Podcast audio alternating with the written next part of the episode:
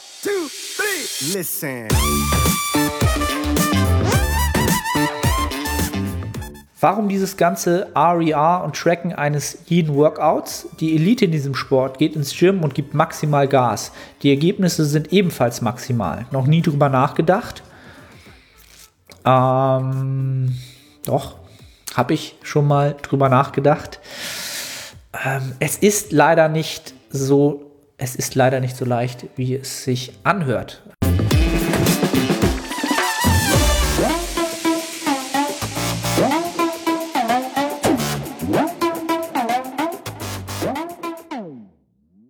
Moin aus Hamburg, willkommen zu The Art of Personal Training. Mein Name ist Arno Otte, der Host der Sendung und das QA-Format ist zurück.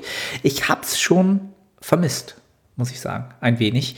Ähm, denn es sind ja jetzt, glaube ich, mit der Pause und der Episode mit dem Simon von Wissenskraft, glaube ich, drei oder vier Wochen verstrichen, seit ich das letzte Mal ähm, ich mich mit euren Fragen hier beschäftigt habe. Und ich habe es ja schon des Öfteren kundgetan, ähm, ja, dass die QAs eine gewisse, ja, ähm, mir mit am meisten Spaß machen, was nicht heißt, dass die Interviews mir nicht Spaß machen, auf eine andere Art und Weise Spaß machen. Sagen wir es mal so. Ähm, also ich bin halt immer jemand, der gerne ähm, individuelle, individuelle Lösungen sucht, weil ich auch glaube, dass es eigentlich nur individuelle Lösungen gibt, wenn man mit äh, dem ja, komplexen Menschen zusammenarbeitet oder dem jedem Menschen zusammenarbeitet. Und ähm, die Episoden mit den Gästen sind auch sehr, sehr interessant, aber da versucht man natürlich immer Grundsätzliches zu klären oder ähm, Empfehlungen zu geben ähm, und halt nicht die individuelle Lösung äh, im Vordergrund zu stehen, äh, im Vordergrund zu stellen, was halt nicht funktioniert, weil man dann immer Beispiele, Beispiele geben müsste also von daher freue ich mich, dass ich wieder am Start bin. Ich hoffe, ihr freut euch auch. Auf jeden Fall wurde die äh, Instagram-Umfrage rege angenommen. Und dementsprechend denke ich mal, dass ihr ja auch äh, ja, wieder die eine oder andere Frage rausgehauen habt, die interessant ist. Ich habe sie mir diesmal noch gar nicht komplett oder noch gar nicht gesichtet, sondern ich werde einfach äh, gleich mal loslegen und sie beantworten. Aber es ist natürlich viel passiert seit äh, dem letzten QA, deswegen so ein kleines Update meinerseits. Vielleicht auch ein bisschen, ähm, ja, nochmal, was ist so in LA und in Kalifornien allgemein so gegangen. Also, kurz diesen Ton so einmal zurückspulen vor drei, vier Wochen. Ähm, ja, sind äh, Julia und ich nach Kalifornien geflogen, um einen Roadtrip zu machen, den wir vor sieben Jahren, glaube ich, schon mal gemacht haben, bloß in die Gegenrichtung. Das heißt, damals sind wir von LA nach San Francisco einmal hoch und jetzt sind wir von San Francisco nach LA einmal runter und haben halt auch uns viel mehr Zeit genommen für diese Strecke, für den Pacific Coast Highway. Ähm, kann ich jedem nur empfehlen, wirklich unglaubliche Szenerie, unglaubliche Natur, die man auf dem Weg dort ähm, entsprechend mitbekommt. Und es ist halt auch so die typische Strecke, die man wunderbar mit so, ja, so Stops von so zwei, drei Stunden Fahrt und dann kann man im nächsten Ort vielleicht übernachten, vielleicht einen Tag oder ein, zwei Nächte bleiben. Also das bietet sich da an und ähm, ja, das ist touristisch natürlich auch sehr, sehr gut erschlossen. Genau, und den Trip haben wir gemacht, ähm, nochmal ganz in Ruhe entsprechend, war mit einer der schönsten USA-Reisen, die wir gemacht haben. Und wir haben schon, ja, weiß ich nicht, einige gemacht. Es müssen, müssen schon zweistellig sein, ich weiß es gar nicht mehr genau. Ähm, ja, und ansonsten, was dort äh, gerade entsprechend der Fall war, waren äh, natürlich wieder Waldbrände. Was heißt natürlich wieder, ist in Kalifornien immer ein Problem, weil es natürlich recht trocken ist vom Klima und ähm, ja, dort ja, ein kleines Feuer schnell mal ausartet, gerade wenn die Winde dann entsprechend stärker werden im Herbst. Und äh, genau zu dem Zeitpunkt waren wir halt da und es waren natürlich starke Brände, nicht nur bei San Francisco, sondern dann auch am Ende äh, über LA diese starken Brände über LA waren zum Glück zu dem Zeitpunkt zum Anfang der Reise, wo wir noch sehr, sehr weit entfernt waren. Aber ähm, was man natürlich gemerkt hat, und das fand ich halt sehr, sehr interessant und bezeichnend für so ein, äh, ja, für ein Land wie ähm, Amerika, dass die halt ein Stromnetz ähm, dritte Weltniveau haben halt. Ne? Das ist mir dann wirklich erstmal aufgefallen, weil sie durch diese Feuergefahr ähm, immer wieder Städte äh, Shutdowns gemacht haben. Shutdown heißt, sie haben das komplette Stromnetz abgestellt, weil ähm, immer wieder Äste und Bäume in diese ja, niedrigen Stromnetze fallen, die einfach nur auf Holzpfeilern stehen und ähm, ja, die Gefahr einfach eingedämmt werden sollte, wenn wieder hohe Winde sind, dass dort ähm, sowas vonstatten geht und sich das schnell verbreitet. Deswegen wurden sukzessive immer ein Tag diese Stadt, dann nächsten Tag diese Stadt, diese Stadt, diese Shutdowns gemacht, weil die einfach so ein unglaublich schlechtes Stromnetz haben, so ein unglaubliches dritte Weltstromnetz tatsächlich. Und das in einem Land wie Amerika. Also ich habe es halt vorher auch immer gesehen, diese Stromnetze halt, ne, diese Holzpfeiler und dann gehen da die ähm, die ähm, Stromleitung einfach mit dem Kabel mal kurz durch den Baum zum Haus runter ähm, in Kalifornien. Das ist mir jetzt halt erstmal richtig bewusst geworden. Und dass die da wirklich Shutdowns machen müssen. Und das ist ja für mich einfach unverständlich. Und daran sieht man halt auch wieder, ähm, dass ja, Amerika hängt, aus meiner Sicht, das hängt alles so an so einem seidenen Faden halt. Ne? Da müsste man viel mehr für die Infrastruktur machen. Aber das ist jetzt auch völlig off-topic hier. Das war eine so der Sachen, die mir dort aufgefallen sind oder uns aufgefallen sind. Wir sind auch durch Städte durchgekommen, wo ein Shutdown war, ein, zwei Tage vorher und alle Supermärkte, es musste alles weggeschmissen werden. Die ganze, äh, alles, was aus der Kühlung kam, komplett das ganze Eis, die haben containerweise Lebensmittel weggeschmissen, einfach nur, weil die so eine unglaublich schlechte Infrastruktur haben. Das muss doch nicht sein. Also, das soweit dazu. Äh, kommen wir mal eher zu Themen, die euch vielleicht mehr interessieren, was den Trip angeht. Ähm, trainingstechnisch habe ich die erste Woche natürlich so verbracht und auch so haben wir es so geplant, dass der Mesozyklus natürlich so zu Ende geht, dass ich die erste Woche im Deload bin, was auch super passte, weil wir die erste Woche halt viel ähm, on the road waren, genau diese Strecke von San Francisco nach LA abgefahren sind. Und dort habe ich zwar auch trainiert, drei, fast sogar viermal, glaube ich, weil es sich mal gut angeboten hat. Aber halt wirklich ganz entspanntes Deload-Training. Ähm, sehr kurz, entspannt. Die Gyms mir angeguckt, genossen. Das, was ich mal so gerne mache, ne? wie so ein kleines Kind im äh, Schokoladenladen, die Maschinen angeguckt, ausprobiert. Solche Geschichten, wunderbar. Und habe dann die Woche in LA, wir waren dann, glaube ich, noch sechs oder sieben Tage in LA ähm, habe ich dann Maintenance gefahren vom Trainingsvolumen und auch von den Kalorien, ähm, weil das eigentlich das Sinnigste ist, ähm, weil es hätte keinen Sinn gemacht, dort äh, einen Mesozyklus zu starten, weil im Anschluss jetzt auch ein Minicut geplant war und ähm, ja, dementsprechend ist Maintenance das, was ich dann auch den meisten empfehlen würde, wenn man noch eine Woche halt irgendwo ist. Ähm, ja, das hat sich halt, hat sich halt super ausgegangen.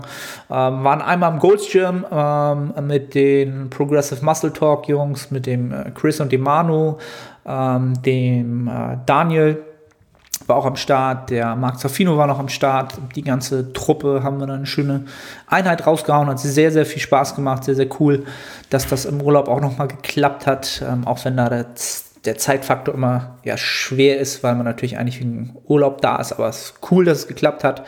Äh, wer mich auf Instagram stalkt, verfolgt, der wird es mitbekommen haben. Hat mich enorm gefreut, war eine richtig coole Sache.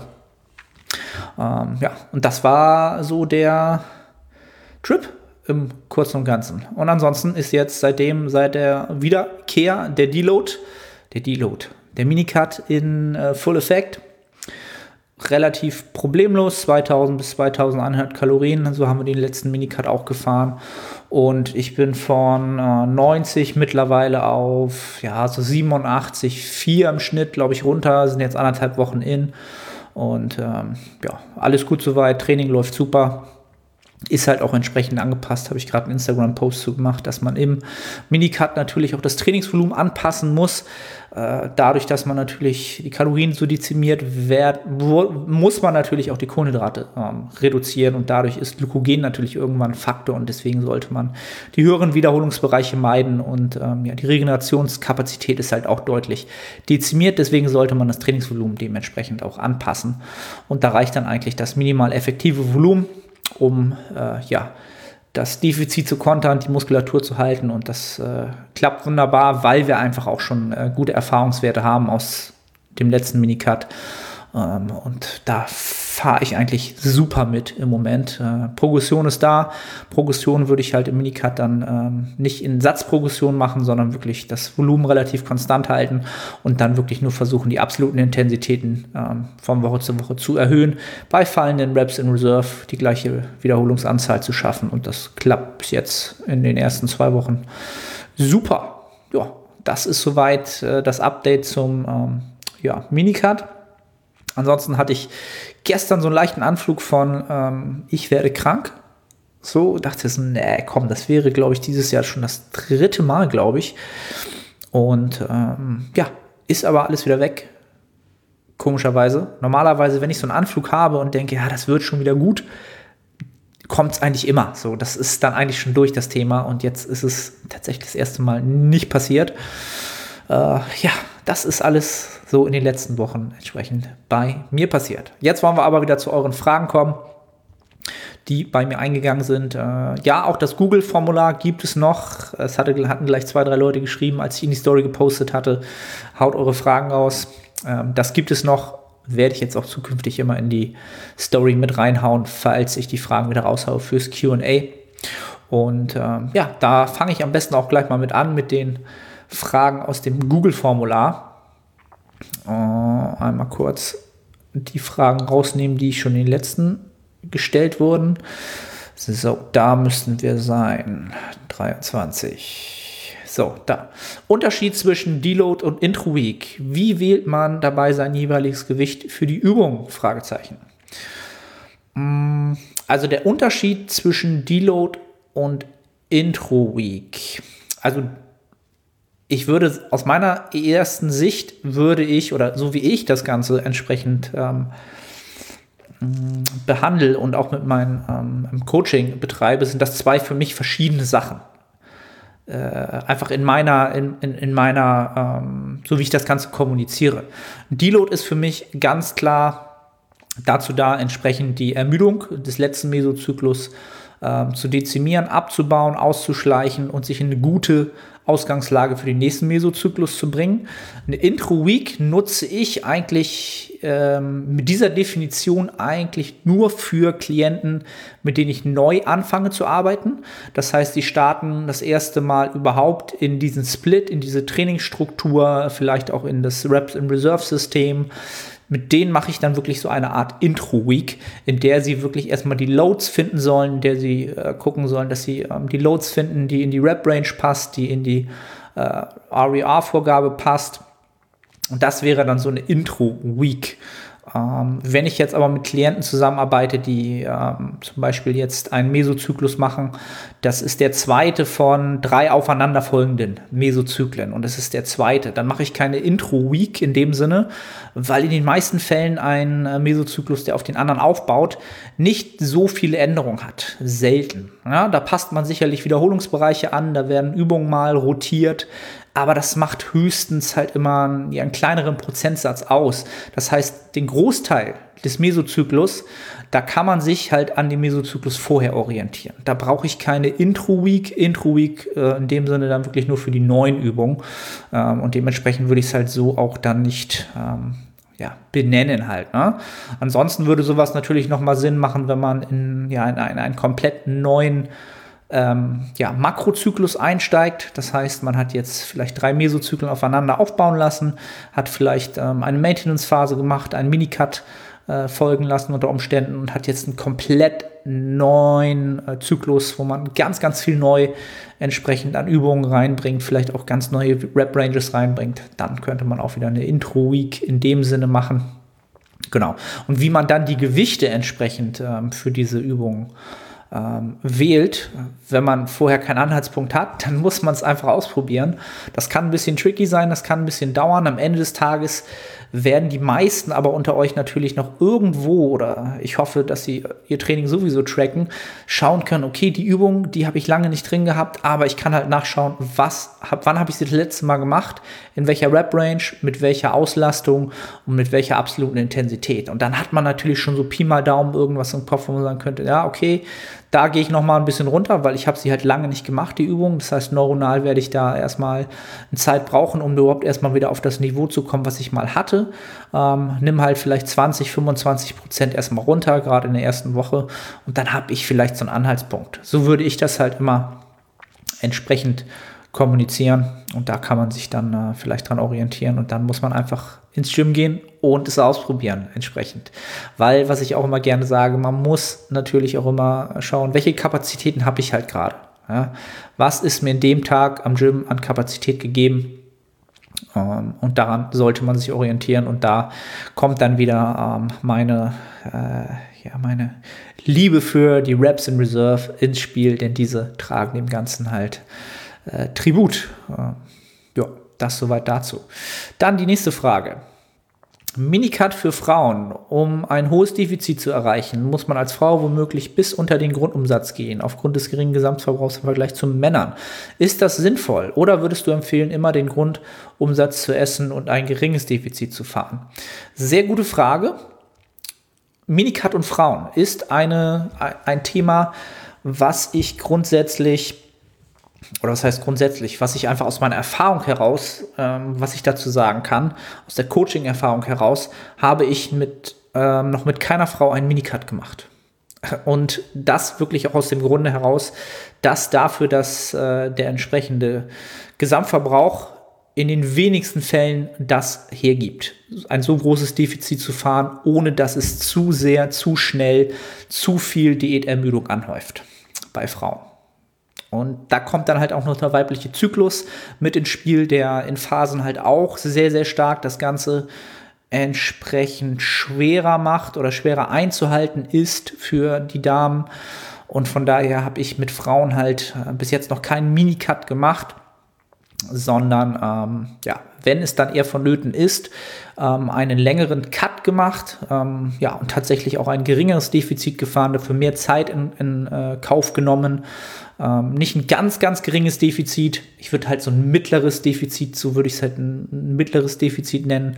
Und dann halt eher einen Zeitraum so von, sagen wir mal, acht bis zwölf Wochen wählen, um wieder in eine gute Ausgangslage zu kommen. Weil über zwölf Wochen dann nochmal hinaus, dann haben wir halt schon wieder zu viel Di Diätermüdung ähm, und müssen dann halt davon uns wieder erstmal erholen, bis wir halt wieder ähm, entsprechend gut in, in die Nettohypertrophie kommen.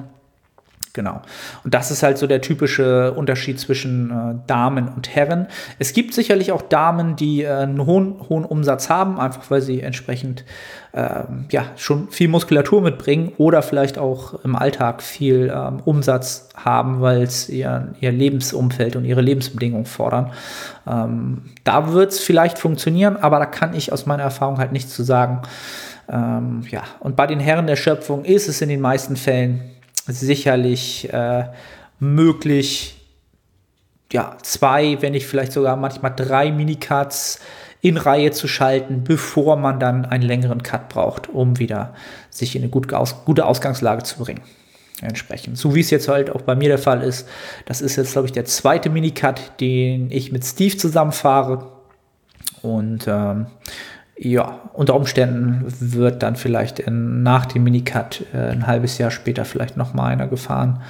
Aber das ist alles Zukunftsmusik. Ähm, das soweit dazu. Hm, dann die nächste Frage. Wie gehst du vor, wenn du dein MEV überschätzt hast und in der ersten Einheit des Zyklus in einer gegebenen Muskelgruppe so viele DOMs davon trägst? DOMs, für die, die es jetzt nicht sofort wissen, ist ähm, sozusagen der Muskelkater, dass diese nicht rechtzeitig zur zweiten Einheit verschwindet. Ich beziehe mich auf das Vorgehen intrameso.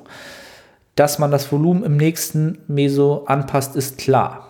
Okay, das nochmal richtig gestellt, hätte ich aber auch sofort so äh, verstanden und auch gedacht.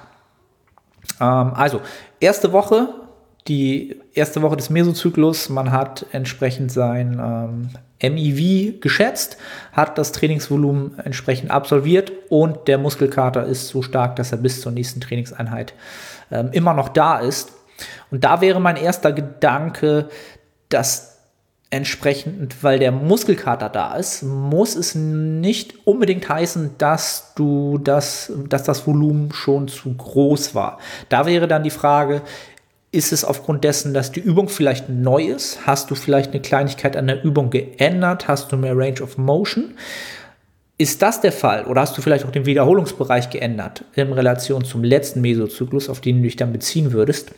Ähm, dann würde ich schauen, ob ich vielleicht zwar mit dem Muskelkater in die Einheit reingehe, es aber am Ende des Tages nicht meine Performance beeinflusst. Das heißt, ich kann sozusagen das, was ich mir an Leistung abverlangen möchte, leisten. Ja, vielleicht mit sinkender RER e entsprechend 2,5 Kilo pro Seite bei, einem, äh, bei einer Langhantelübung mehr bewegen bei gleicher Wiederholungszahl, obwohl ich vorher noch den Muskelkater hatte. Dann würde ich sagen, ist das Ganze nicht problematisch, weil dann wirst du aus meiner Erfahrung heraus der Muskelkater in der Woche darauf wahrscheinlich nicht mehr der Fall sein oder nicht mehr so stark. Und auch dann, wenn du dann besser performen kannst, sehe ich das Ganze nicht als problematisch an. Es ist erst problematisch, wenn du tatsächlich mit dem Muskelkater in die Einheit reingehst und du schon ähm, entsprechend ähm, Einbußen in der Performance hast zur Vorwoche. Genau. Das ist wahrscheinlich auch eher das, ähm, worauf du dich beziehst. Ich wollte das andere Szenario nur einmal vorgeschaltet haben. Ähm, und wenn das der Fall ist ähm, und du einfach schon zu viel Trainingsvolumen ähm, entsprechend reinbekommen hast, dann ähm, entsprechend würde ich das Trainingsvolumen einfach anpassen. Also in dem Sinne anpassen, ähm, dass es natürlich sein kann, dass du, wenn du das gleiche Trainingsvolumen in der nächsten Woche fährst, dass der Muskelkater ähm, dann nicht mehr da wäre. Hm? Aber du kannst natürlich in der nächsten Einheit, hast du quasi schon etwas an Momentum verloren, ähm, wo du dann in der nächsten Woche schauen solltest, wenn die Einheit dann wieder dran ist, ob du dann nicht ähm, entsprechend gleich eine, ja, wahrscheinlich einen Satz zurückfährst und guckst, was in der nächsten Woche passiert, was dann im Umkehrschluss äh, vielleicht auch zulässt, dass du den Mesozyklus vielleicht um diese Woche verlängern kannst, wenn es halt in mehreren Lifts und in mehreren Bereichen der Fall war, dass du dann statt vier vielleicht fünf Wochen machst oder statt fünf vielleicht sechs Wochen und ähm, ja, einfach natürlich draus, die Lehre draus ziehen und es intrameso halt anpassen und dann zurückfahren. Das soweit dazu. Ähm, da haben wir noch eine, oh, eine lange Frage. Ähm, ist es für langfristiges Bodybuilding ohne Wettkampfambitionen in Klammern unangebracht, beim Diäten als 18-Jähriger einen gewissen KFA zu unterschreiten? Nach einer recht produktiven ersten Gaining-Phase machte ich einen Cut, bei welchem ich ca. 10 Kilo, äh, 12 Kilo verlor. Danach startete ich eine neue Gaining-Phase mit dem Ziel, möglichst lang und kontinuierlich Muskulatur aufzubauen legte jedoch versehentlich nach einer Zeit recht plötzlich drei bis vier Kilo zu, vermute, dass ein Großteil auch Glykogen und Wasser sind. Erster Gedanke war, nochmals einen Minicut zu machen, um die Gaining-Phase nochmals länger gestalten zu können. Doch dies erscheint mir unangebracht, denn durch diese drei bis vier dazugewonnenen Kilos hat sich die Schlafqualität massiv gebessert und die Lifts im Gym sind teilweise sofort 15% hochgegangen. Auch die Mind-Muscle Connection, allgemeine Produktivität massiv besser. Daher die Frage, ob junge Leute ohne Wettkampfambitionen womöglich darauf verzichten sollten, komplett lean zu werden, da das Training bei einem zu niedrigen KFA eventuell einfach weniger fruchtet. Ähm, ich kann nicht sehen, wer die Frage jetzt gestellt hat, aber du hast sie dir quasi selbst beantwortet. Du hast sie dir sehr, sehr gut selbst beantwortet und du hast dir auch selber genügend Argumente gegeben, ähm, sicherlich mit diesen drei, vier Kilo mehr auch noch weiter ähm, zu gainen und nette Hypertrophie zu verzeichnen, weil du einfach so viel mehr produktiv bist. Ähm, genau. Und gerade die jungen Athleten, das ist halt auch etwas, was ich immer wieder oder ja, neuerdings nicht mehr so oft sehe. Es kann auch sein, dass ich da einfach ein bisschen blinder geworden bin und einfach anderen Leuten ähm, entsprechend meine Aufmerksamkeit gebe. Aber immer mehr junge Athleten ähm, haben verstanden, dass gerade in den jungen Jahren es möglich ist, einen enorm starken ähm, Grundbaustein für ihre Physik zu schaffen und fürs Bodybuilding zu schaffen, wenn man sich dort nicht diese Zeitfenster rausnimmt, wo man halt unbedingt wieder zu lean sein möchte. Ja, äh, es ist halt die beste Zeit, um die, den Grundbaustein und die größte Menge an Muskulatur in Relation zur Zeit, äh, in, Relation zu dem Zeitfenster, was man äh, dann nehmen würde und untersuchen würde, zu machen. Von daher, ja, ob du nun Wettkampfambitionen hast oder nicht, und gerade wenn du Wettkampfambitionen hast, wenn der Zuhörer jetzt zuhört, gerade dann solltest du auch nicht zu viel ähm, entsprechend an das Thema Diäten, Minicuts etc. denken, ähm, solange sich das alles in einer gewissen Range aufhält, ja, dann sollte man ähm, schauen, dass man natürlich möglichst viel ähm, ja, an Performance, Muskulatur in den jungen Jahren dazu gewinnt. Und du hast halt äh, ganz klar aufge, aufgeführt, was die Vorteile sind, äh, in deinem Falle, aber auch, das lässt sich auch für den Großteil ähm, der jungen Zuhörer sicherlich auch übertragen. Das soweit dazu. So, dann habe ich noch so, Janine, Janine Reben. Da kann ich sehen, okay. Wie schätzt wie schätzt du deine RERs, Reps in Reserve, bei 20 bis 30 Reps ein? Finde das extrem schwer. Ja, kann ich äh, dir nachempfinden und das ist auch das Feedback der Klienten, mit denen ich ähnlich äh, dieses, diese Rep-Range schon mal ähm, geprogrammt habe und die das, äh, die da durch mussten oder da durch durften. Entsprechend. Ähm, also ich würde mittlerweile meine Empfehlung dahingehend ein wenig abändern. Also ich habe es bis jetzt immer so gehandhabt, dass ich ähm, ja über einen Mesozyklus fallende Reps in Reserve genutzt habe. In der ersten Woche eher drei bis vier und am Ende dann wirklich ähm, ja eins bis null. Bei den 20 bis 30 Reps ist es definitiv so, dass ich mittlerweile von Anfang an eher bei zwei am Anfang des Mesozyklus anfangen würde, von den Reps in Reserve und mich dann wirklich eher von zwei auf null runterarbeiten würde. Über drei, vier, vielleicht auch fünf Wochen. Ähm, was natürlich schwerer ist, weil man da natürlich kleinere ja, Abstände hat und es ist äh, da nochmal schwerer, die RERs entsprechend ähm, ja, über die Wochen entsprechend fallen zu lassen. Aber darum geht es mir gar nicht so, sondern was mein Ansatz dabei ist, bei zwei Reps in Reserve oder ein, einer Rep in Reserve kann ich natürlich besser einschätzen bei 20 bis 30 Reps, ob das ungefähr hinkommt. Bei drei bis vier ist das einfach extrem schwer, gerade an der Beinpresse oder so. Ja, jetzt habe ich drei bis vier, glaube ich, noch im Tank. Wenn ich aber kurz noch mal Luft hole, schaffe ich sicherlich noch mal drei. Und wenn ich dann noch mal Luft hole und wirklich irgendwie alles gebe, dann schaffe ich sicherlich auch noch mal eine. Ja, und das ist halt wirklich die Schwierigkeit an der Geschichte. Und dazu sollte man halt auch mittlerweile oder sollte man halt auch beachten, dass gerade in den höheren Rap-Ranges und die niedrigeren ähm, entsprechenden mechanischen Lasten wir natürlich auch mehr relative Intensität brauchen oder eine höhere relative Intensität brauchen, um den gewünschten Hypertrophie-Reiz überhaupt zu stimulieren. Ja? Also das metabole Training an sich ist etwas, was ähm, es gibt gute Hinweise dazu, dass es sicherlich zur äh, Hypertrophie beiträgt. Es ist aber jetzt nicht die Variante, wo man sagt, ja, die macht 30% aus, 40% aus, 50% aus. Da muss man mittlerweile oder aktuell ist immer noch die mechanische, mechanische Last, die mechanische Spannung da ganz weit vorne in dem, was wir halt an Datenlage haben. Ähm, und was wir halt wissen, bei geringerer mechanischer Last brauchen wir höhere relative Intensität, ähm, um wahrscheinlich den gleichen oder ein, über einen, einen guten Hypertrophie-Reiz zu stimulieren. Also da mittlerweile würde ich früher ähm, geringere RERs programmieren. Ähm, ne? Es ist einfach deutlich leichter bei 6 bis 12 Reps äh, drei bis vier Reps in Reserve einzuschätzen und das dann halt über den Mesozyklus halt auch ähm, runterzufahren und die Loads hochzufahren. Dann habe ich noch eine Frage bekommen von, ich nenne ihn mal Lord Steff.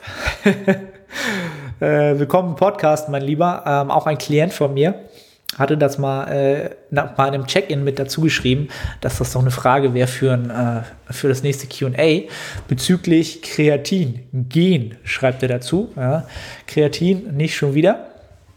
Ähm, was er dazu geschrieben hat, wenn ich es richtig verstanden habe, so kann ein Muskel unter Hinzunahme von Kreatin nochmals ein klein wenig mehr ATP generieren und somit zu allerletzt eventuell die ein oder andere Wiederholung mehr rauskitzeln. Wenn man jedoch periodisiert trainiert und RER und API nutzt, macht die Supplementierung von Kreatin in der Woche vor der RER 0 Woche überhaupt Sinn oder wäre es nicht sogar besser, bei RER, die, bei RER die Wochen mit Kreatin 3, 2, 1, 0 Reps in Reserve zu gestalten, sondern stattdessen ohne Kreatin 3, 2, 1 und dann 0 und dann mit Kreatin so getimt, dass es passt, gewissermaßen die RER wie folgt zu trainieren. 3, 2, 1, minus 1. ähm, also ich verstehe den Gedankengang dahinter. Die Problematik bei Kreatin ist, dass du das Ganze nicht äh, innerhalb von einer Woche ähm, ja, das Kreatin-Level so hochfahren kannst, dass du davon sofort von profitierst, sondern das baut sich auf es baut sich langsam auf und deswegen sollte man Kreatin auch konstant nehmen, damit man von diesem höheren Niveau ähm, entsprechend profitiert. Wenn man das nun wirklich timen will und den Zeitpunkt finden will, wo man davon profitiert, dafür ist die Effektdosis ja, von Kreatin und diesem Effekt ähm, der verbesserten ATP-Produktion äh, die Effektgröße ist einfach nicht so groß, wie man es denken würde. Dass du dann noch mal, gerade dann am Ende eines Mesozyklus, wo die Ermüdung hoch ist, dort dann noch mal mehr eine Rap oder so mehr schaffst aufgrund des Kreatins. Das ist einfach nicht messbar würde ich jetzt einfach mal behaupten, von der Effektgröße. Deswegen, also ich finde den Gedankengang sehr, sehr cool. Ähm, ich weiß auch, dass der, der Steff halt immer äh, versucht, doch noch irgendwie einen Weg zu finden, was zu optimieren. Und das war jetzt auch so einer dieser Gedanken. Aber ich muss dich leider enttäuschen. Glaube ich nicht, dass das äh, einen positiven Effekt haben wird. Du könntest es ausprobieren und mich des eines Besseren überzeugen. Allerdings könnte man das schwer entsprechend dokumentieren und äh, dementsprechend auch Daten oder, ähm, oder eine Evidenz dafür aufzeigen, wenn es dann wirklich klappen würde. Ob es dann nicht nur im Kopf ist. Ähm, das soweit dazu. Dann ähm, hat Jalil Boom, Jalil Boom, Jalil unterstrich Boom gefragt, Warum dieses ganze RER e und Tracken eines jeden Workouts? Die Elite in diesem Sport geht ins Gym und gibt maximal Gas. Die Ergebnisse sind ebenfalls maximal. Noch nie drüber nachgedacht?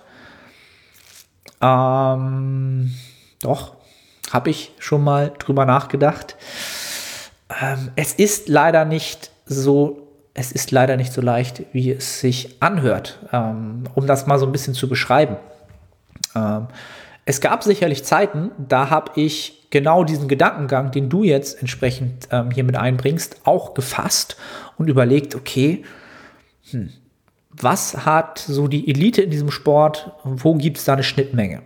Ja, damals hatte ich noch nicht sonderlich viel Ahnung von ähm, äh, ja, unterstützenden äh, Mitteln und unterstützten Athleten und keinen unterstützten Athleten, aber das mal völlig außen vor, ähm, sondern habe halt gedacht, okay, was haben die alle, was, was, was, was, was haben die für eine Schnittmenge? Und viele von denen, genau, sind ins, einfach ins Gym gegangen und haben die Bude abgerissen, haben einfach Gas gegeben und sich äh, ja wirklich den Arsch aufgerissen und es sah so aus, als wenn die einfach in jedem Workout alles geben und dementsprechend, deswegen haben sie Erfolg. Deswegen hypertrophieren sie halt besser als andere Athleten dort draußen. Und da sind wir dann halt wieder bei dem Eingangsthema, warum ich diese QAs gerne mag und individuelle Lösungen gerne mag. Es ist halt nicht so leicht, wenn du um, ähm, über Menschen sprichst und diesem ja, komplexen System Mensch. Ja, es ist halt extrem individuell, wie ein jeder Mensch auf entsprechende Reize ähm, entsprechend reagiert oder halt auch nicht reagiert. Und ähm, was man da vielleicht auch sicherlich beachten muss, ist wieder das leidige Thema Genetik. Viele der Elite-Athleten haben natürlich auch eine sehr, sehr gute Genetik und kommen damit davon, einfach nur ins Gym zu gehen und zu ballern. Ja, warum? Weil sie, weil, sie, weil sie einfach die Genetik dafür haben und davon schon gut profitieren. Und das reicht, das, diesen Aufwand zu betreiben, einfach nur ins Gym zu gehen und äh, bis zum Muskelversagen zu trainieren und immer alles zu geben. Ja, für die reicht das aus, um diese wahnsinnig guten Ergebnisse zu erzielen. Jetzt kommen aber ganz, ganz viele Menschen, die ebenfalls diesen Sport betreiben. Und ich bin einer dieser, die diesen All-in-Approach ähm, ausprobiert haben. Ähm, und für mich hat er halt sehr, sehr schlecht funktioniert. Und warum hat er für mich sehr, sehr schlecht funktioniert? Weil ich einfach eine ganz, eine andere, einen anderen, viel geringeren Effekt auf diese Art des Trainings habe. Ich bin halt ständig ermüdet gewesen. Ich habe ähm, mich nicht gut erholen können von den Trainings. Progression war so gut wie nicht wie möglich. Ähm, ja, weil ich einfach zum einen nicht diese Regenerationskapazitäten habe und weil ich es halt entsprechend ich muss es halt viel komplexer gestalten. Ich muss mehr Sachen optimieren, ich muss mehr, mehr ähm, ja, Parameter aufeinander abstimmen, miteinander abgleichen, um gute Ergebnisse zu bekommen. Und äh, was soll ich dazu sagen, wenn ich ähm, einen Großteil derer Menschen sehe, die ich im Online-Coaching betreue, aber auch im Personal Training betreue, dann würde ich mal behaupten, dass es deutlich mehr Leute gibt, die leider viel mehr Aufwand betreiben müssen und ähm, ja, ihre Workouts tracken müssen, ihre Daten sammeln müssen, ihre Schlüsse ziehen müssen, daran wieder Anpassungen vornehmen müssen, weil sie sonst nicht diese guten Ergebnisse haben, die sie haben wollen. Sie erreichen ihr Ziel einfach nicht und nicht mal ansatzweise. Und dementsprechend ist das Ganze nicht für jeden, wenn du ins Gym gehst, einfach ballerst und super Ergebnisse hast, dann freue ich mich riesig für dich. Dann finde ich das geil. Dann äh, kannst du dich glücklich schätzen und dann genieß das. Dann, ja, mach was draus. Es ist leider nicht jedem gegeben und es gibt halt Menschen, die müssen das Ganze komplexer betrachten ähm, und es bleibt halt eine individuelle Sache, um das mal damit abzuschließen. Mm, dann Richard oder Richard to the fullest fragt, wo soll der Unterschied für einen Hypertrophie-Athleten zwischen einem RDL und einem SLDL bestehen?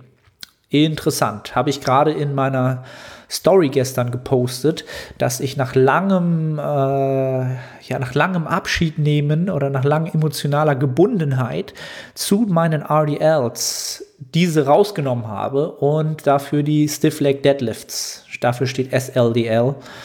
Stiff Leg, Stiff Leg Deadlifts, Gottes Willen, war doch gerade in Amerika. Ähm, in die Rotation reingenommen habe, weil das natürlich eine artverwandte Übung ist und die ähnliche, ähnliche Muskulatur, nämlich die hintere, die gesamte hintere Kette fordert. Und habe auch dann schon, glaube ich, vier, fünf Nachrichten gekriegt, Arne, warum Stiff Leg Deadlifts? Warum machst du denn äh, RDLs nicht weiter? Bei RDLs kannst du doch viel mehr Gewicht bewegen. Entsprechend äh, bei Stiff Leg Deadlifts ist doch, viele haben auch geschrieben, ist doch einfach nur unangenehm.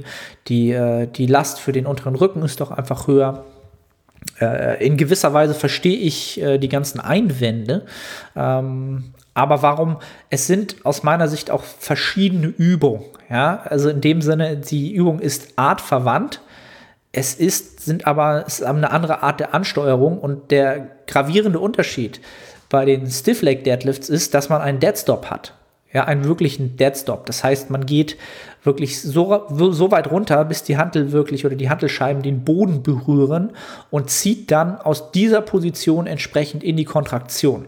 Bei den RDLs hingegen gehe ich halt nur in den Stretch, ähm, also schiebe die Hüfte so weit nach hinten, ähm, bis ich die maximale, den maximalen Stretch auf der, auf der, auf der, auf dem Beinbeuger habe, während ich den Rücken gerade halten kann und starte dann in die Hüftstreckung. Ähm, und das ist halt natürlich die exzentrische Phase ist beim Stiff Leg Deadlift deutlich, deutlich stärker. Das heißt, ich werde wahrscheinlich auch mehr ähm, Muscle Damage ähm, oder mehr, ja, den Muskel mehr kaputt machen durch den Stretch in der exzentrischen Phase äh, des Loadings. Und das ist halt auch nochmal ein anderer Reiz und die Range of Motion auf dem Weg nach oben ist halt auch nochmal eine andere. Und dadurch, dass ich aus dem äh, toten Punkt starte, ändert sich hier auch nochmal entsprechend der Reiz. Ähm, und deswegen würde ich diese Übung gar nicht unbedingt miteinander vergleichen, welche ist besser oder welche ist schlechter, sondern der Stiff Leg Deadlift ist für mich jetzt ein ganz neuer Reiz. Ja, das heißt, ich habe eine andere Ansteuerung, ich habe einen anderen, äh, eine andere Akzentuierung der, der Ansteuerung der Muskelfasern und das ist genau das, was ich haben möchte. Ich möchte einen neuen Reiz kreieren, ähm, dass ich dadurch jetzt vielleicht die absolute Intensität, das heißt, das, was ich auf der, auf der Handel habe, erstmal deutlich dezimieren muss. Das nehme ich gerne in Kauf, denn ähm, statt den 160, die ich bei den RDLs in der Rep-Range bewege, habe ich jetzt gerade mal die 100 Kilo draufgepackt. Das heißt, das Gewicht fühlt sich auch erstmal nach den RDLs, nachdem ich sie so lange gemacht habe, ich glaube jetzt fast anderthalb Jahre, sehr, sehr gering an, aber der Muskelkater nach der ersten Einheit, und habe ich zwei Sätze gemacht, ähm, ah, glaube ich, acht oder neun Reps jeweils, der war unfassbar stark. Ja, und das habe ich mir aber auch schon denken können. Diese Woche habe ich die Übung das zweite Mal gemacht und der Muskelkater war schon deutlich ähm, geringer. Und so werde ich mich jetzt, jetzt habe ich halt wieder ein riesen, riesen Fenster, was ich nutzen kann, um Progression zu machen von den Loads, von den neuronalen Adaptionen, die jetzt sowieso erstmal vorgeschaltet werden müssen. Das heißt, ich muss erstmal neuronal effizient werden in der Übung, ähm, sicher werden in der Übung. Und dann habe ich noch ein riesen, riesen Fenster an Progression vor mir, die ich entsprechend dieser Muskulatur einverleiben kann und die Adaptionen, äh, die dann ähm, halt auch noch möglich sind. Ja, und das war halt für mich so etwas, was ich schon lange im Hinterkopf hatte was Steve halt auch schon ähm, angesprochen hatte, nachdem ich äh, die letzten zwei Mesozyklen mit den RDLs halt gestruggelt äh, ha Struggles hatte, ähm, mir einmal den Rücken verhoben hatte, dann ähm, ja, mit dem Bewegungsablauf nie wieder so richtig warm geworden bin. Und das sind eigentlich immer dann so Signale, dass man irgendwann äh, ja, mit der Übung einfach mal durch ist und man was Neues machen muss. Ja, es bringt halt nichts, irgendwie drei Jahre ADLs durchzutrainieren wahrscheinlich, sondern ähm, dann mal eine Variante zu machen, die ähnliche Muskulatur trainiert, neuer Reiz. Und äh, ja, ich glaube, ihr kriegt, äh, versteht, was ich damit meine. So, Instagram. Andrew DF fragt, was hältst du von den inhaltlichen Thesen von Game Changers? Äh, Game Changers hatte ich, glaube ich, schon noch im Podcast QA vor dem Urlaub mit drin, das Thema. Da war das, glaube ich, gerade rausgekommen. Da hatte ich den Film, glaube ich, am Abend zuvor mir reingezogen. Ähm, um es kurz und knackig zu sagen, äh, ja, es sind halt viele, viele Fehler drin. Es ist halt sehr reißerisch. Es ist halt sehr, es, es kommt halt sehr so rüber, als wäre es ein Propagandafilm, der ganz klar eine gewisse, äh, ein gewisses Bild vermitteln soll ähm, gegen oder von einer ähm, ja, nicht fleischlichen Ernährung. Äh, man kann natürlich darüber streiten, was ist äh, der Antrieb der Filmemacher dahinter. Ich könnte mir sogar vorstellen, dass sie es ganz bewusst ähm, wirklich äh, dort Daten reingenommen haben, Studien genommen haben, Menschen reingenommen haben, Vergleiche genommen haben, ähm, die hinken, die extra hinken, weil sie wussten, danach wird so ein Shitstorm entstehen, wie er, glaube ich, auch entstanden ist, um natürlich günstig entsprechend äh, ja, PR zu kriegen. Kann ich mir sogar vorstellen. Das war ja auch, glaube ich, der Sinn und Zweck dieses Films, möglichst viel Aufsehen zu erregen. Das ist der Sinn und Zweck eines jeden Films. Ähm, aber bei so einem Thema wie Ernährung, ähm, was halt immer religiös betrachtet wird von vielen, äh, stößt das halt vielen böse auf, weil es halt komplett schwarz, schwarz-weiß Malerei ist. Und so ist es mir halt auch aufgestoßen.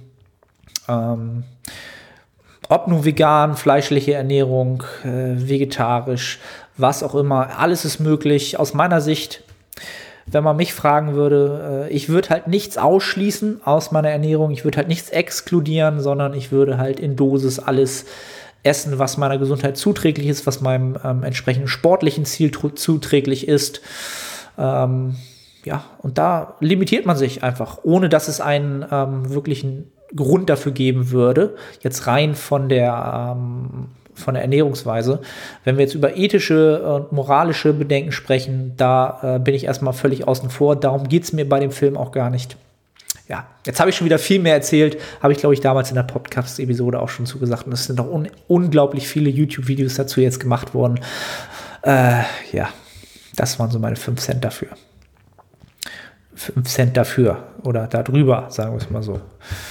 So, was haben wir noch?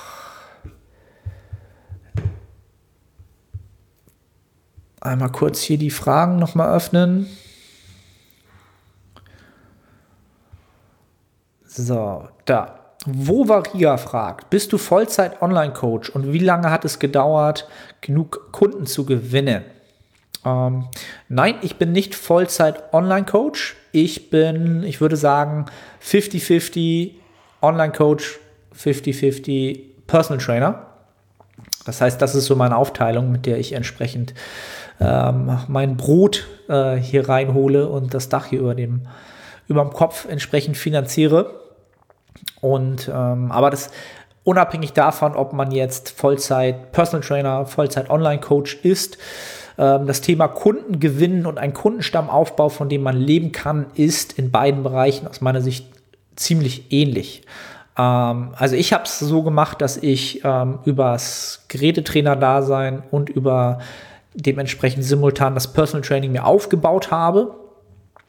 Ähm, und bis ich wirklich, bis der Zeitpunkt kam, wo ich ähm, jetzt sagen kann, ich habe durchs Personal Training so viele Einnahmen, dass ich davon wirklich meine Rechnung bezahle, hat es sicherlich zwei, wenn nicht sogar drei Jahre gedauert, bis ich zu dem Punkt gekommen bin.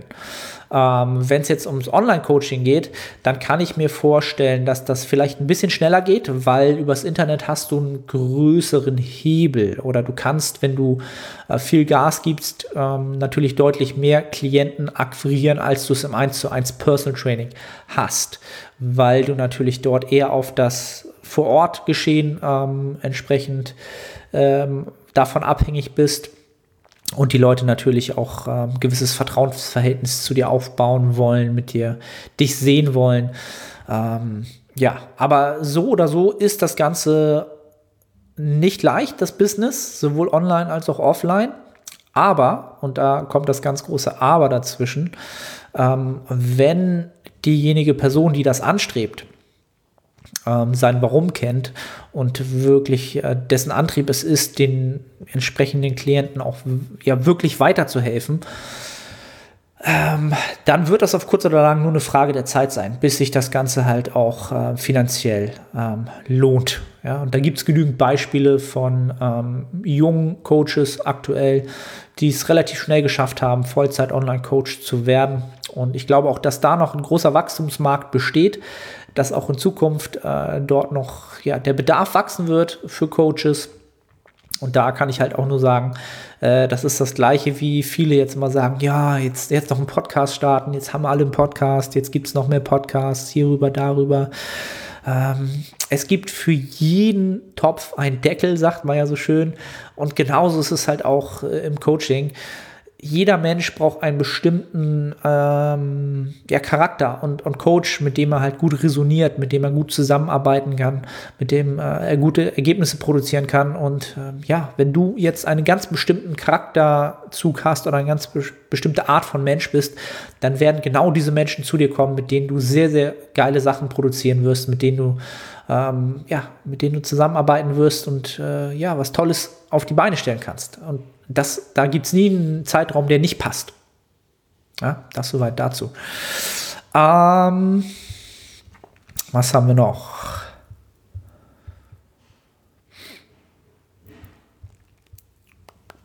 Das hatten wir schon. Das hatten wir da. Kann zu wenig Fett zu Heißhunger führen. Ähm, von Fitness X10 wenn ich so drüber nachdenke, hm, gibt es da eine direkte, eine direkte Korrelation? Würde würd ich jetzt nicht sofort so sagen. Äh, ich würde eher sagen, dass äh, ein Kaloriendefizit äh, wahrscheinlich auf kurz oder lang zu mehr Hunger führt, hormonell. Wenn du natürlich auch noch sehr die Fette sehr, sehr stark dezimierst, werden bestimmte Hormonmarker auch irgendwann drunter leiden, was dann wieder damit reinspielt ja, was dann den ähm, Hunger natürlich auch noch wieder bestärken kann. Also es ist, ist, ist nicht ganz abwegig, aber die Kalorienbilanz, das Kaloriendefizit und die Länge dessen und die, die, die Stärke dieses oder den, den Impuls dieses Defizits sind da stärker für verantwortlich. Ähm, da überlege ich dann natürlich, woraus resultiert diese Frage entsprechend. Ähm, was heißt zu wenig Fett? Ähm, wenn man sicherlich zu lange unter den, ähm, sagen wir mal, äh, ja, 0,3 bis 0,5 pro Kilo Körpergewicht äh, tendiert und dieses High Carb, Low Fat äh, gerade in Diäten zu stark ja, für sich nutzt, dann ist es ähm, aus meiner Sicht irgendwann natürlich auch äh, kontraproduktiv. Das ist, glaube ich, auch eher das, worauf du ähm, wahrscheinlich ansprichst. Ja. Dann fragt Fabi Adam, Overreaching am Ende eines Zyklus unbedingt zu forcieren? Fragezeichen. Das gute Thema Overreaching. Ähm, das ganze Thema ist sicherlich noch eine, eine Theorie, denn das alte leidige Thema, die Sportwissenschaften und die Studien und Datenlage ähm, werd, werden natürlich nicht mit ähm, entsprechenden Sportlern ausgeführt, die überhaupt ein Overreaching fabrizieren könnten. Ähm, die sind sofort im Overreaching meistens, wenn es halt untrainierte äh, Teilnehmer sind oder ja, vermeintlich trainierte Teilnehmer, auch die haben nicht wahrscheinlich nicht ähm, aufbauende Trainingsvolumina vorher absolviert. Von daher ist das halt alles sehr, sehr theoretisch. Ähm, aber in der Theorie, ja, ähm, macht es für mich definitiv Sinn, am Ende eines Mesozyklus eine Art Overreaching einzugehen, weil man kompensatorisch natürlich den Deload nachschaltet. Ja, und das strategisch natürlich auch so gewollt ist und diese kleinen Überhänge an noch mehr Reiz entsprechend, die eigentlich nicht sinnvoll wären, weil wir einfach im gleichen Maße teilweise dann noch sogar schon die, ähm, ja, die Gesamtermüdung, die angesammelte Ermüdung noch höher ist als das, was wir als Stimulus mit mehr aufbauen könnten, was am Ende des Tages eigentlich in ja, weniger Hypertrophie, äh, vielleicht sogar in Atrophie äh, ähm, entsprechend enden könnte, dadurch, dass danach der Deload geschaltet ist und wir sofort natürlich die Ermüdung abbauen und äh, gerade die akute Ermüdung dann abfällt ähm, ja, würde das in der Theorie Sinn machen. Wie sinnig das Ganze ist, wird fraglich bleiben, wird wahrscheinlich auch sehr, sehr lange noch fraglich bleiben aus meiner Sicht. Ähm, wenn man sich so anschaut, was für Studien gerade so gemacht werden, was man so hört, ist das Ganze schwer, schwer rauszukriegen. Ähm, ja, das sind so meine, meine Gedankengänge zu dem Thema. So, dann.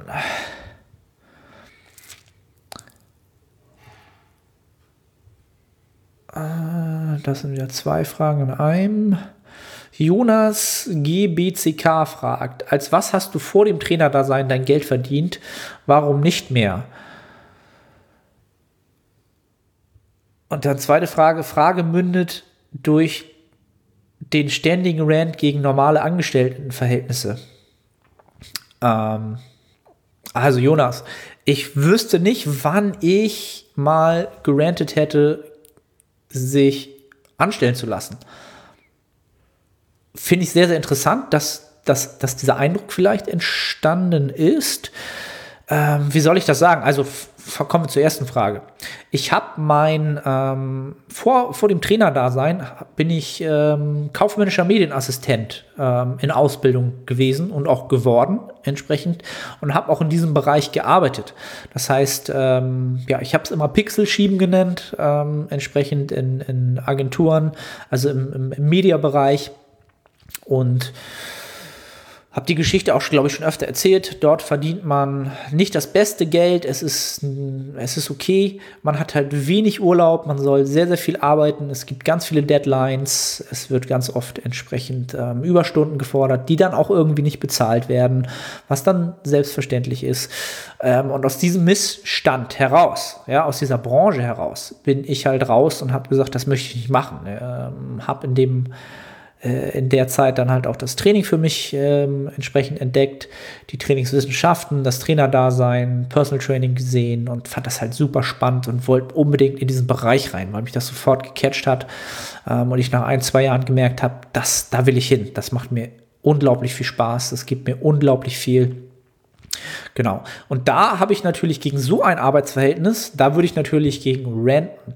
Grundsätzlich ist die Selbstständigkeit etwas, was ich nicht jedem raten würde. Ich selber bin auch ein Mensch, der nicht unbedingt für die Selbstständigkeit gemacht ist, rein von meinen äh, Wesenszügen. Ich bin ein Mensch, der gerne seine Sicherheiten hat, der gewisse Strukturen gerne hat, der weiß, der, der, der sehr gerne viel Kontrolle hat.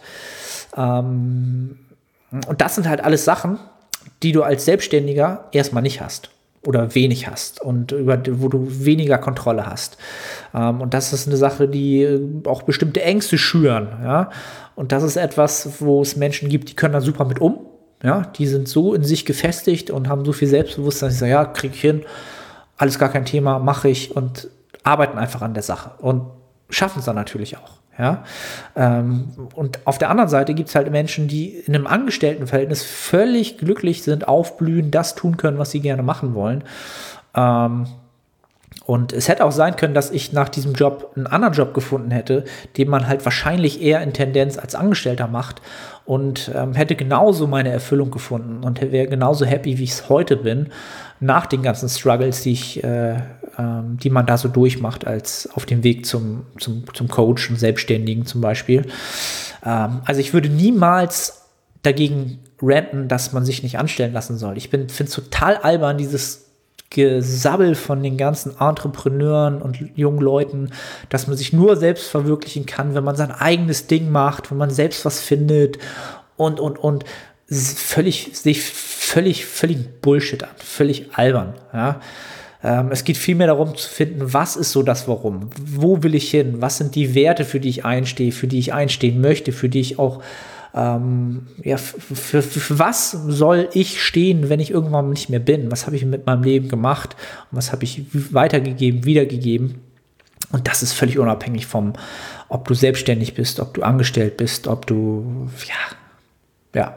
So, jetzt habe ich gerantet gegen den Rant. Ich weiß nicht, oder kann man das so sagen? So, dann T. Kinzinger fragt, wie sieht ein Sign-up-Prozess bei dir aus? Ähm, ein Sign-up-Prozess, Sign-up-Prozess fürs Online-Coaching ähm, sieht folgendermaßen aus, ähm, dass in neun von zehn Fällen kriege ich halt entsprechend eine Mail über mein Kontaktformular auf der Website, ähm, wo es genau auch wieder, wie eben auch um das Warum geht, indem ich das Warum erstmal hören will des Klienten, ähm, versuche da schon so ein bisschen rauszukriegen, warum ist dieser Mensch jetzt auf der Suche nach einem Coaching, wo liegt die Problematik, was ist da steht, da eine kleine, vielleicht schon eine kleine Geschichte her. Und oftmals ist es so dadurch, durch diese Fragestellung meines Kontaktformulars, dass dort schon sehr, sehr viel reingeschrieben wird und ich schon einen guten Einblick und Eindruck davon kriege, ähm, was für ein Mensch habe ich da vor mir, was ist sein Problem, wo will er hin. Genau. Und über dieses Kontaktformular ähm, geht dann eine Mail raus, entsprechend, ähm, indem ich, äh, indem wir uns dann versuchen abzustimmen für ein entsprechendes, für ein Initial Call, im Englischen nennt man das so, also für ein Erstgespräch quasi, ähm, entsprechend.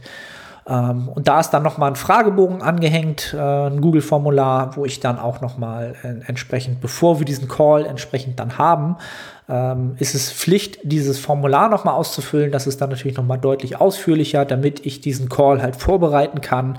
Ähm, und da wird der Klient dann auch nochmal, der ja, zukünftige potenzielle Klient darum gebeten, ähm, sich auch jegliche Fragen aufzuschreiben für diesen Call, der in der Regel so zwischen 15 und 20 Minuten dauert oder angesetzt ist vom, von der Zeit.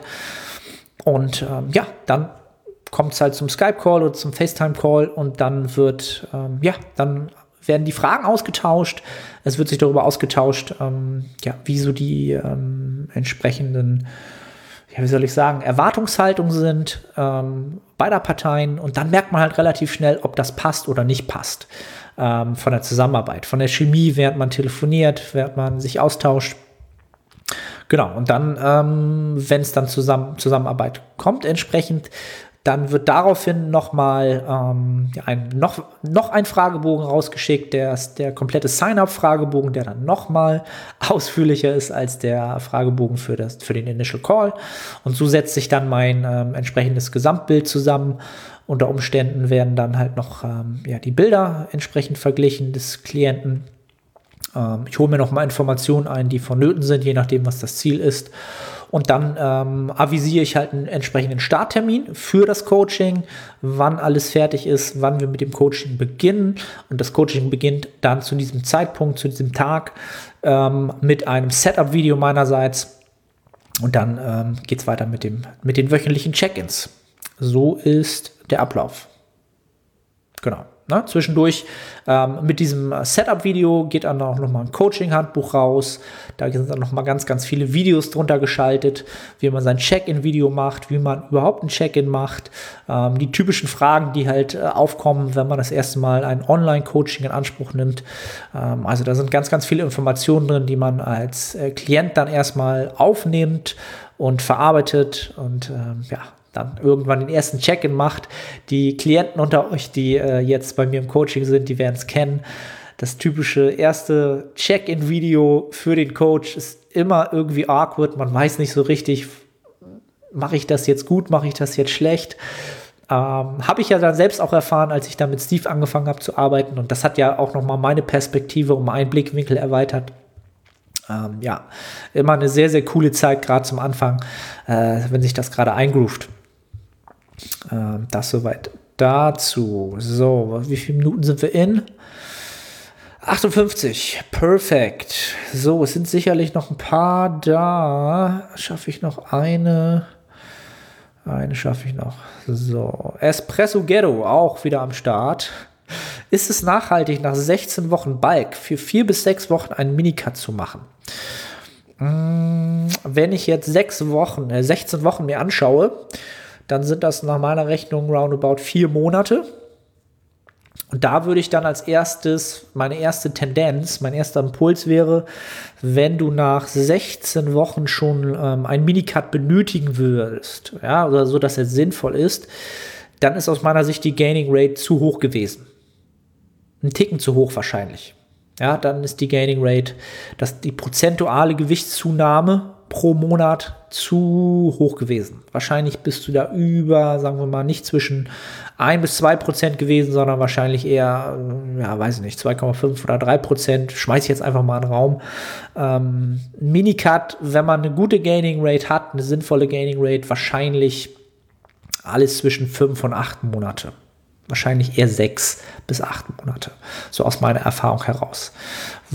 Äh, dann ist meistens der Zeitpunkt gekommen, ähm, wann in dem, in dem ein Minicut sinnvoll sein könnte, aber es ist halt auch wieder von der Ausgangslage abhängig. Es kann durchaus sein, dass du in den Balk gegangen bist und warst halt vielleicht schon höher mit dem Körperfettanteil, dann könnte es natürlich wieder hinkommen. Warst du aber in einer guten Ausgangslage, dann war die Gain Rate vielleicht zu hoch. Ja. Judy, exakt eine Stunde in. Für alle, die jetzt wieder komplett sich das Ganze gegeben haben, äh, vielen, vielen Dank dafür. Freut mich wieder ungemein. Auch hier wieder der Aufruf, teilt den Podcast gerne bei euch in der Story, markiert mich.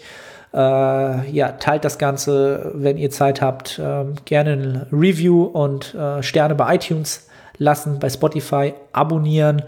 Das ganze Ding supporten, freue ich mich riesig. Und äh, ja, wir sind back im Game, back im äh, QA-Game. Äh, ich sage vielen Dank fürs Zuhören und wir hören uns kommende Woche wieder.